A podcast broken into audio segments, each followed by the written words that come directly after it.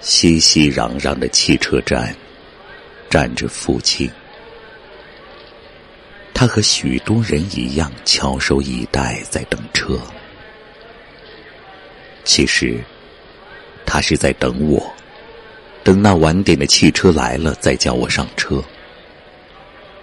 而我，在离车站不远的房子里休息着，只等着父亲大声喊我：“车来了。”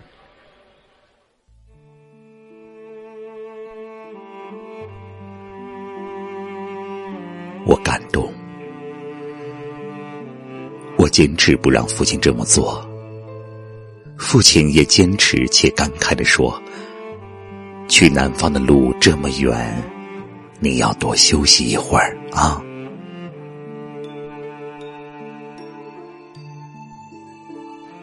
那晚点的汽车可恨，可也让我看清了父亲的伟大。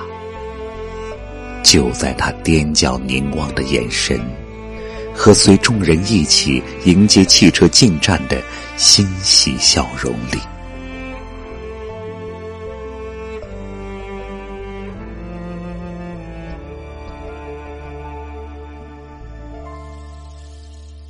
有多少次了？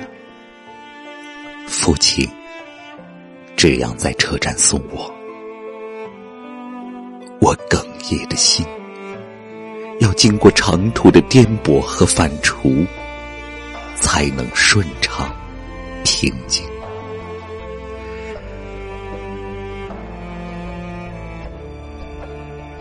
经过一些年后，我有自己的车了，而父亲和车站一起，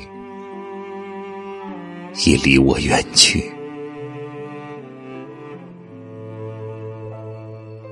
面对如水的车流，我能够自由的融入；